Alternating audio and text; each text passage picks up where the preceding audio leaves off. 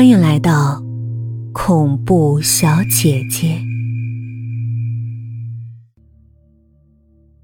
我是颜玉，未央的母亲。此时，我看着女儿倒在我面前，心里只是莫大的绝望和失落。这个十七岁的女孩，有多少事情她不知道？我认识未央的父亲的时候，他并不知道我是给死人化妆的。那年，他大学毕业，刚参加工作。在一次偶然的机会，我们相识了。他爱我，爱我白瓷般晶莹的皮肤和精致的脸孔，爱我素面朝天。和我的优雅冷淡。他说：“我人如其名，容颜如玉。”但我不能告诉他我的职业，不能告诉他，在无数个夜晚，我的手指抚过无数具尸体的脸。如果他知道我手指上的香味儿，其实是福尔马林混合着化妆品的味道，他还敢不敢亲吻？认识他之前，我有过一次恋爱，一直到二十四岁。对方很爱我，但是当他知道了我的职业，就还是决绝的离开了我。在那个依然传统的年代里。没有人会接受一个整日出没死亡的女子。我的父亲，我的祖父，不是穷困潦倒、不务正业，就是身有残疾。我不想这样，我想好好的去爱，完美的去爱，但我不能放弃我这份职业，直面死亡。将身体描画成角色，那是常人难以体会的伟大创作。所以我隐瞒了这一切。在我们结婚后，生下未央之后，我才敢告诉他真相。我希望我们的女儿能战胜我的职业带来的厌恶，能挽救我们的感情，所以。他叫未央，但是我错了。他恨我，他恨我骗了他，恨我和他结婚，他恨我用尚不知人间丑恶的女儿作为枷锁拴死他。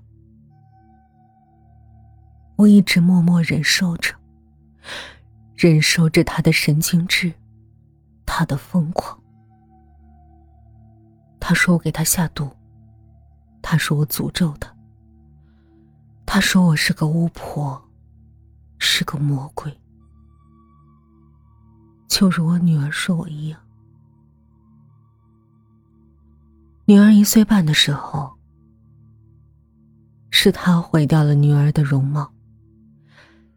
在我们的一次剧烈争吵之后，他把女儿的脸按在了煤球上。面目狰狞的说：“你不是会化妆吗？你不是能把死人化活吗？那你就化吧，好好的化。”我看着女儿在他手中惨烈的哭着，左脸的下方溃烂模糊，惨不忍睹，小小的身体挣扎着，无助的挥动着。那一幕永远印在我心里。从那一刻起，我恨他。女儿长到九岁时，他把一杯硫酸泼在了我的脸上。我才明白，我一厢情愿、强迫式的爱情没有出路。他毁了我们母女的一生，他需要付出代价。我的心死了，只剩下恨。我没有和他计较，平静的让人害怕。三个月之后，我们一家回到他的家乡。我下毒杀了他。从此，我和女儿来到陌生的城市，相依为命。我用秘法，从尸体上取下一块做成画皮，遮掩女儿的伤疤。我给她新的生活，让她能开朗坚强的活下去。可是我又错了，她始终活在阴影里，自闭，冷漠，仿佛那道伤疤长在她的心里。他上高中了，我知道。他爱上一个男孩，一个优秀而自负的男孩。他在日记里写的清清楚楚，却让我触目惊心。他太像未央的父亲了。曾经的一幕幕悲剧，闪电般在我脑海中重现。我握着他的日记。双手颤抖，我害怕，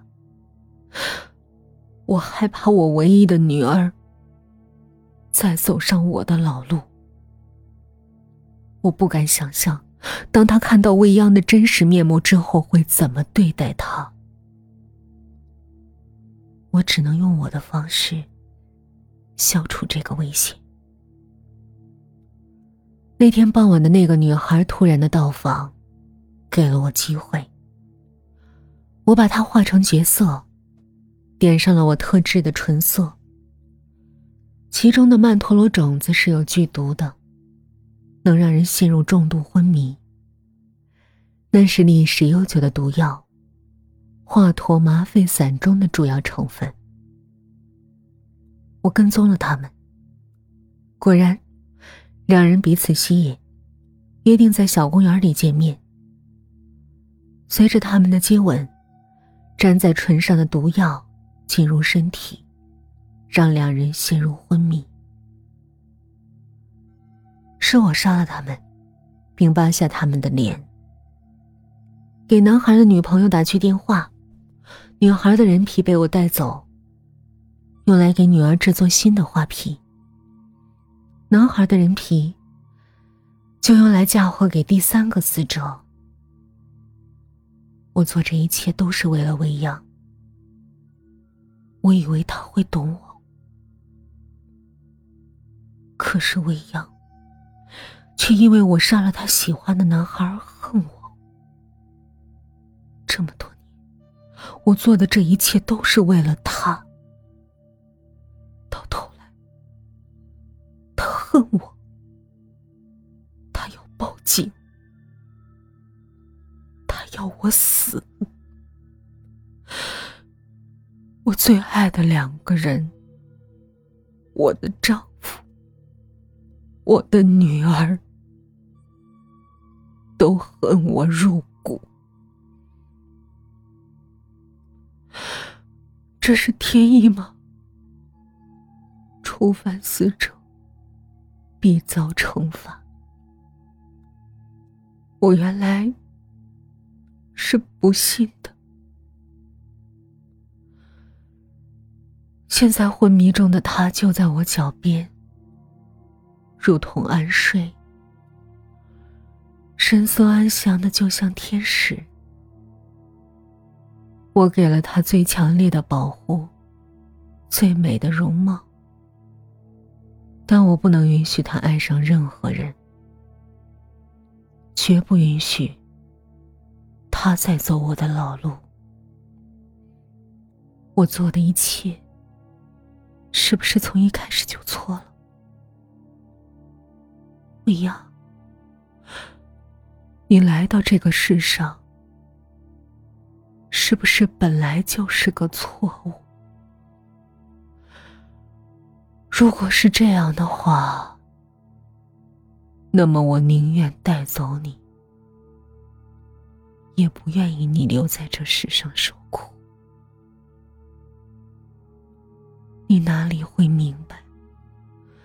在灯火阑珊熄灭的黑暗里，当一抹夜妆褪去铅华，你失去所有的虚假和掩饰，这个世界是多么的丑陋与罪恶！我醒来的时候，周身是永恒的黑暗。粗狭的空间里，我觉得呼吸困难。意识一点点的恢复，我努力的回想，记忆的线索快速推进，直到我倒在母亲面前的那一幕。我的手臂触到冰凉粗糙的木板，终于惊觉的响了起来。我的母亲要杀我，她把我带到这儿，把我钉死在木箱里。应该是殡仪馆废楼的地下室，那里有很多装货物用的木箱子，坚固、密封。